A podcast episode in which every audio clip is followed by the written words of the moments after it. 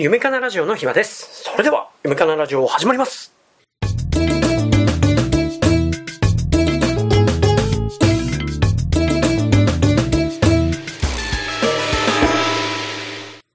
第262回夢かなラジオは、理学療法士の久保ちゃんと発信します。めんどくさいの種類について考えてみました。それでは、よろしくお願いします。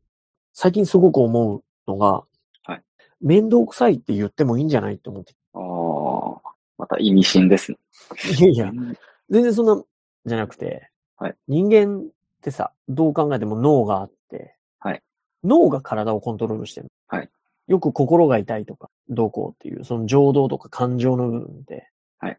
いや、もしかしたら臓器に、その神経系のね、まだ分かってない何かがあるのかもしれないんだけど、血液の量で脳がどう感じるかは分からないけど、はい心臓の拍動がどうこうと。あの、好きな人の前だと胸がドキドキする。もうそれって脳がコントロールしちゃってるわけじゃない。はいそれと一緒で、感情を、なんか、今までこう、抑え込むみたいなイメージがすごい強くて、まあ、日本人の美学ですからね、そこ。我慢しなきゃ。はい。いや、もちろん耐えてこそ、っていう部分ももう本当に事実だと思う。はいすぐ投げ出すっていう意味合いじゃなくて、めんどくせえなって思うのは別に良くないって思ってる。ああ、そうですね。まあ、思うのは、そうですね。きっと。言わなければね。そうです。多分、あの、言葉に出しちゃうと、周りもめんどくさくな言霊ですよね、日本の。うん。古くからの言葉で言うなら。あれはあるんで、言っちゃダメですけど、思うのは、あの、心のためにいいと思います。あの、WHO の健康の定義だって、あの、心身ともになんで、うん。思わんとしんどい時はあります。と思います。でそうなった時に、めんどくさいのメカニズムを考えたらいいんじゃないかなとも思う。まあ、なぜめんどくさいかですよね。うん。あの、俺勝手に思うのはね。はい。小学校の時って、めんどくさいなって、もちろん算数が続くからめんどくさいとか、あんまり社会好きじゃないんだよな、めんどくせえとか。はい。まあ、高校生ぐらいになったら、すげえ部活で疲れたから家に帰るのめんどくせえとか。はい。あるじゃない。はい。その時のめんどくさいって、めんどくささに2種類あると思うんだよ。はい。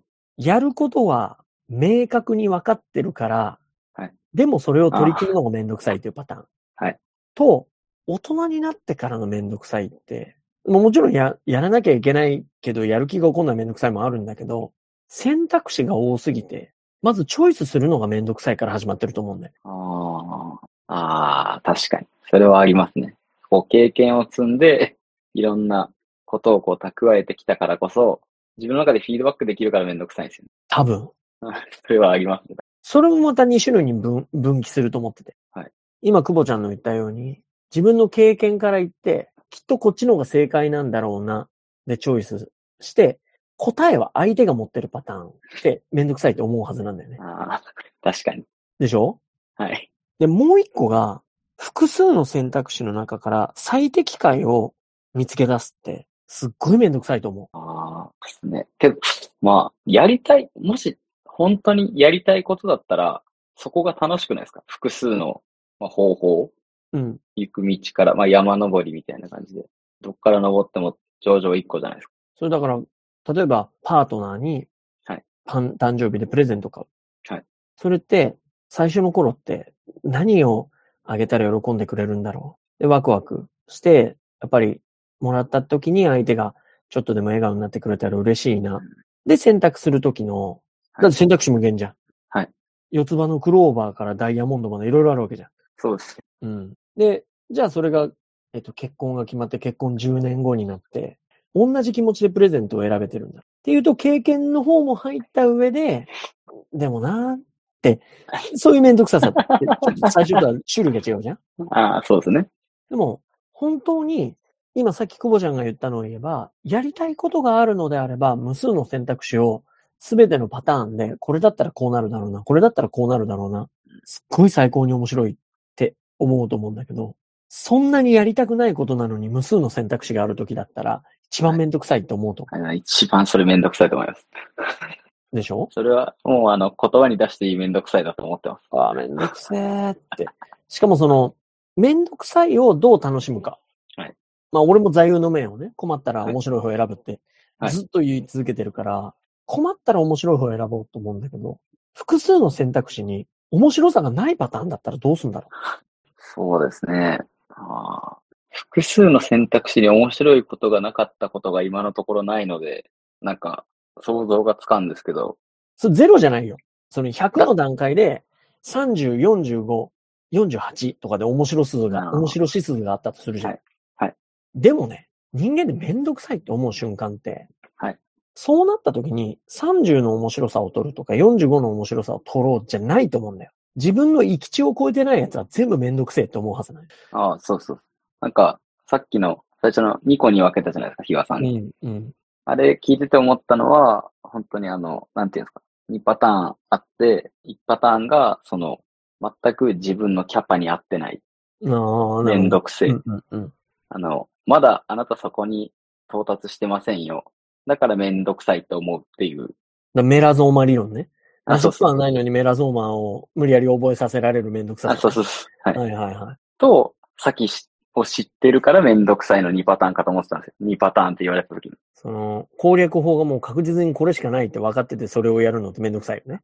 あ、そうそうそう。だって分かってるこれ一回ゲームした、ゲームをクリアしたゲームをもう一回やるときのあの、あ、ここ大変やな、のやつ。だよね。と、はい。もう見合ってなくて、分からんけど、なんか、言われたこと聞いとったら大、なんか、やること多そうやな、めんどくさ、みたいな。確かに。久保ちゃんの考え方だともう一個のめんどくささがある。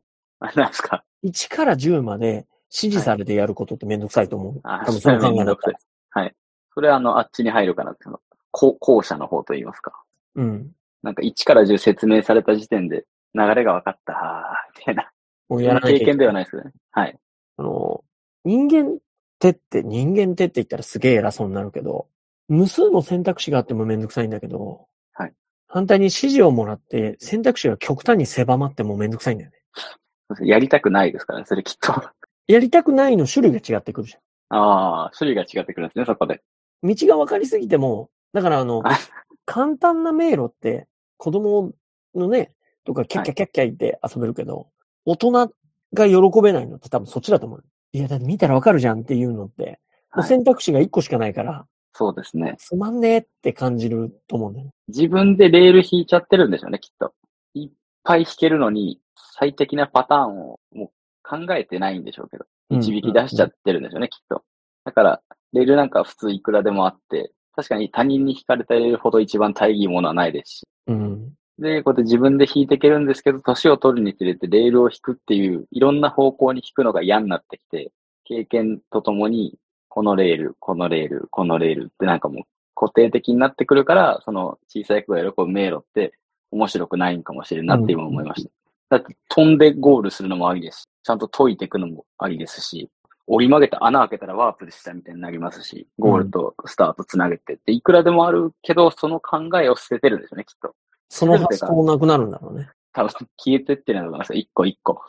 経験っていうのを言語化したときに、はい選択、正しい選択をするのではなくて、確率の低い選択肢を消去してるだけだと思う。そうですね。自分の中で。うん勝手に成功確率が高いんじゃなくて、失敗確率が高いのを増やしてるんじゃないかなと思う。その、消去してってるんじゃないかな。ああ、そうですね、そうですね。うん。そんな気はしますね。なんだと思うんだよ。だから、めんどくせえなって言うってことってすごい大事かなと思って。はいで、今俺はなんでめんどくさいんだろうって考えるきっかけになると思うんだよ。そうですね。でもこう、今話してる内容を踏まえた上で、めんどくせって思ったら、なんか、その瞬間って多分自分が一方向にしか向かってないことがわかるんで、チャンスです。と思いました、今。めんどくささを、自分のめんどくささが、その、どのパターンのめんどくささなのかっていうのを 解明できれば、はいそれはめんどくさいからちょっと脱却できる気がする。脱却できますね、それはちょっと。もしかしたら面白くなってしまうかもしれないですからね。らまあ、そう、本人はね。これいや、を本人。もし聞いてくれているリスナーの人がいるんだったら、こいつらめんどくせえってきっと思うと思う。何めんどくせえよ、めんどくせえ話してんだよ そうですね。でも今こう、なぜか深掘りしていって、これに対してめんどくさいと思ってないですからね。俺も思ってない。あの、考えたことなかったな、の部類なんで、そうか、って思って考え直すと、明日からめんどくさいと思ったことは、意外と方向を変えてみたらめんどくさくないかもしれない。ね、もっとめんどくさくなるかもしれないけどね。まあ、そう、そのパターンはああ、やるんじゃなっかったっていうパターン。出てくるかもしれないけど、でも人がしない経験ですよね、きっとそれは。と思うんだよね。はい。めんど数くさいなっ時間、ていう自分を見つめ直すにはめんどくせえって言う方がいいんじゃないかなと思った。それは確かに。そ、その点に関しては大いにあります。めんどくせっていうのはありです。うん。好き嫌いを言ってるわけじゃない。はい。めんどくさいが否かを言ってるだけだ。一度立ち止まって、10秒後の未来の自分のこう分かれ道を作るっていうのには最適かもしれない。うん。だまあ、あとはめんどくさいに何人の人が絡むかだよね。行為に対してめんどくさいなのか、はい人に対してめんどくさいなのかによって、ああ、まるっきり。違ってくる。仕事でめんどくさいって言っても、やることがあるからめんどくさい。提出期限があるからめんどくさい。はいで、求められているハードルが高いからめんどくさい。うんこの人が絡んでるからめんどくさいって全然種類が違う。確かに。いっぱい出てきますね。うん。でも、結構な割合ではい、3番目だと思う。この人がいるからめんどくさいっていう割合はすごいあると思う。提出期限の人って結構あると思確かに。まあ、期限に関しては、めんどくさいですけど、早めにやっちまわにゃいけんっていう解決策が、解決策とかどうしようもない、あれがありますけど、人に関してのめんどくさいってどうしようもないですよ。噛んじゃってう。ますもんそれを、なんて言ったらいいのかな。なんでこの人に対してめんどくさいと思うんだろうっていうところまで意識が冷静になっていけば、きっとそれがめんどくささの根本が見えてくるはずなんだけど、でも嫌なんだよね。それ考えるの。だってその人が嫌なんだから。そうですってなっちゃうんね。だと思嫌ですし、行き過ぎたらそこに割く時間もったいなくねになってしまいますけど、けど考えたところで変わらんっていう答えに行き着いてしまった時が一番厄介です。う。まあ、変わらないよ。だって変わん、変えることはできないんだから、人を。はいそうそう。捉え方変わらは変えることない、ができても。変わらない、変えれないは、あの、こう、前提条件じゃないですけど、あったとして、その問いに答えるのってめちゃめちゃ難しいですよ。だってもうアドラーが言ってんだから。確かに。もう変えることはできない。はい。だからそんなことに悩んだらダメなんだ。いうことです。嫌われる勇気。うん。と思う。もう絶対的な事実だと思う。そうそこはね。けけど、でもこう、なんていうんですか、そこに、なんていうんですか、終着点を持っていってしまうと、思考は停止しますよ。苦しいだけだと思う。はいそれは。人を変えようっていうのは苦しい作業だと思う。それは変わらないから。けど結構そこ永遠の課題ですよね。どうしてもそこって付きまとってきますからね、どこでも。だって人を変えようとするイコールさ、はいどう変えようとするっていうのは、相手が良くなるように変えようとしますって口では言うけど、相手が良くなるようにっていうのは言葉が足りなくて、相手が私に対して都合が良くなるようにっていうのが多分、回答だと思う本音ですね、それは確かに。うん。それを相手が変わる。相手が悪い。あまあでも、その、そういうふうに一方的な考えで自分っていうもので見てしまうといけないのかもしれないですね、また。そこも。どうなんかね？いけないんかね？いけんことはないんでしょうけど、先を見据えるのであれば、こう、なんですか、第三者視点じゃないですか、上から覗くような見方もいるのかなとは思います。だ多分そこで何も考えんくなったら、本当に考えないですからね。それまでで、今後そのようなことが起こってもそれで対処するってなったら、すげえ孤立しますよね、きっと。まあでもそこで孤立する人って、はい。よくしようっていう視点はなくなっちゃうんだと思う。ああ、そうですね。なくなると思いますよ、本当に。あの、緩やかに加工現状維持ってあえて言わないはい。けど、緩やかに加工でもいいやって考えだと思うんだよ。ああ、わかる気がします。現状維持で上がることってないのよ。ないですね。も現し上現状維持で上がるとするんだったら、ライバルが自滅していなくなることだけだと思う。ああ、確かそれ以外は緩やかに下がっていくと思う。みんなが研鑽していくんだったら。に。うん。今、緩やいいこと言ってるな。緩やかに加工しない方法を探さんといけないですね。現状維持で。だから、それはもう難しいんじゃない？だって、難しいですけど。どっちがいいか悪いかって相対的だから。うん。確かに。まあ、まあ、二方二方向じゃないですけど、どっちかですからね。でしょ？一人しかいなかったら現状維持かどうかもわかんないのよ。方向がわかんないから。確かに。それはそうです。でそこまでになれればいいけど、おおむね、はい自分が何かしらちょっとでも上がるか、現状維持じゃなくてね。はい。い一度でも角度をつけて上を向いてるのか。はい。水平はない。ああ、ははははマイナス1度になって、ゆっくり終わっていく。は。はははは。でも、人間一人じゃないから、はい複数の人間がいいたときに、2度の角度で落ちてる人と5度の角度で落ちてる人と1度の角度で落ちてる私がいたら、落ちてても評価されると。それ現状維持でも評価されるってパターンだと思う。そうですね。現状は維持してないんだけどね、マイナス1度っていう時点でね。まあまあまあまあ、落ちていってはいますけど、うん。難しいですね。まあ答えはないけどね。でもそんなことを考えるときって、まあ暇なんかな俺って思ったりもするけど。まああの、もううん。赤の他人として見てたら、暇なんかな、とか思いますけど、こう、当事者になって考えると、全然、そこって考えてないじゃないですか、いつも。考えてない。考えてないから考えんとわからんの。なんで考えないんだろうね。考えたくないからじゃないですかね。こう、こうなる考えたくないからか。目を背けてるのはあると思います、本当に。あの、一点集中の答えに落ち着いて、うん。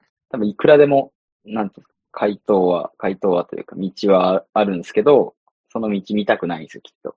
いっぱい。その、絶対的な正解って1たす1が2って今は言われてるじゃない。はい。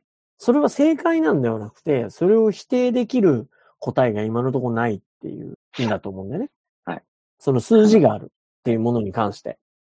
タバコのパッケージもそんなですよね。健康に害がないとは言い切れませんって書いてありますかただ、長期で吸った人によって、癌で亡くなる確率は多いですって書いてあるだけだと思うんだよら。ね。吸わない人に比べて2倍ぐらい多いですって書いてあるだけだと思う。あなたがかかりますと書いてないわけよ。そうそう。だって他にも要素があるから。ほら、でもこれで道がいっぱいあるけど、結局そこに落ち着いちゃうじゃないですか。うん。え悪いんか、になるんで。でも、その数字って、ルールじゃん。小学生で習う算数って、ルールを習ってるだけだと思うんだよ。算数はルールですからね。あの、それこそレールの引き方ですよね。どんなレール引くかってだけですから。ただそのルー、ルールは、レールの引き方を教えてもらってるだけじゃん。はい。1たす1は2にしよう。2たす2は4にしよう。2かける2も4にしよう。って、底辺かける高さ割る2にしよう。はい。そうすれば、面積が求められるよ。はい確かにそうなんだよ。確かにそうなんだけど、クリエイティブではない。そうですね。今の三角形のなんか、なぜかさっき、この三角形の話する前に思ってましたけど、すっげえ話脱線しますけど、うん。面積求めるじゃないですか。うん。あの、まあ、自分で三角形線引いてもいいんですけど、4B の鉛筆で引くのと HB の鉛筆で線引くのって細さと太さ違うじゃないですか。うん、違うね。じゃあその面積は合ってるのか。で、数学の問題で出てくるとか算数の問題で出てくる三角形って別にその線の太さに関しての記述ってないんですよ。うん。長さと高さしか書いてないんで。けど、太、その線の太さが違えば面積絶対変わってくるじゃないですか。うん。何をもとに面積最初決めたんかなってすごい思いました。どこまでが面なのかはわかんないから、ね。線線の内側なのか外側なのかっていう定義はないから。ってどれを線としとるんかって、まあ、点と点をつないで線っていうふうに二次元でなるんでしょうけど、うん。一次元で点、二次元でてあの線、三次元で立方体というか立体みたいになりますけど、その時に出てくる線ってどんな太さなのかなって、すごい勝手に思いました。ぶっ飛びましたけどね、話が。まあ、それが外枠にするんだったら変わんないだろうね。どんな太さで書いたとしても。まあ、そど外枠にするなら変わらない。なんか外枠なんだろう。ルールだから。外算数はは、あそうか。ただ実際の、だって、それ高校の物理として、はい鉄球を落としました。あ、来てこはないものとする。はい。そうでしょ？はいじゃあ求める人ねえじゃんって話になるわけよ。うん何を、じゃあこれ求めて何になるんですかっていうのとはい。一緒なのと。はいまずさ、多分ね、博多華丸がやってたと思うんだけど、花丸大吉？博多華丸大吉か。博多華丸だけ。だからその上から1キロの鉄球と1キロの、例えばプラスチックでもいいわ。はい。落とします。はい。危ないって言ってたの、それ正解だと思 正解ですね。う。なんでそんな問題作るのかがわかんないのよ。まあ、それを言い出したら確かにどれもそうなりますからね。そうでしょ？本日の放送はこれで終わります。皆様からのメッセージをお待ちしております。アドレスは info.met2sf.com info.met2sf.com です。また次回お会いしましょう。ありがとうございました。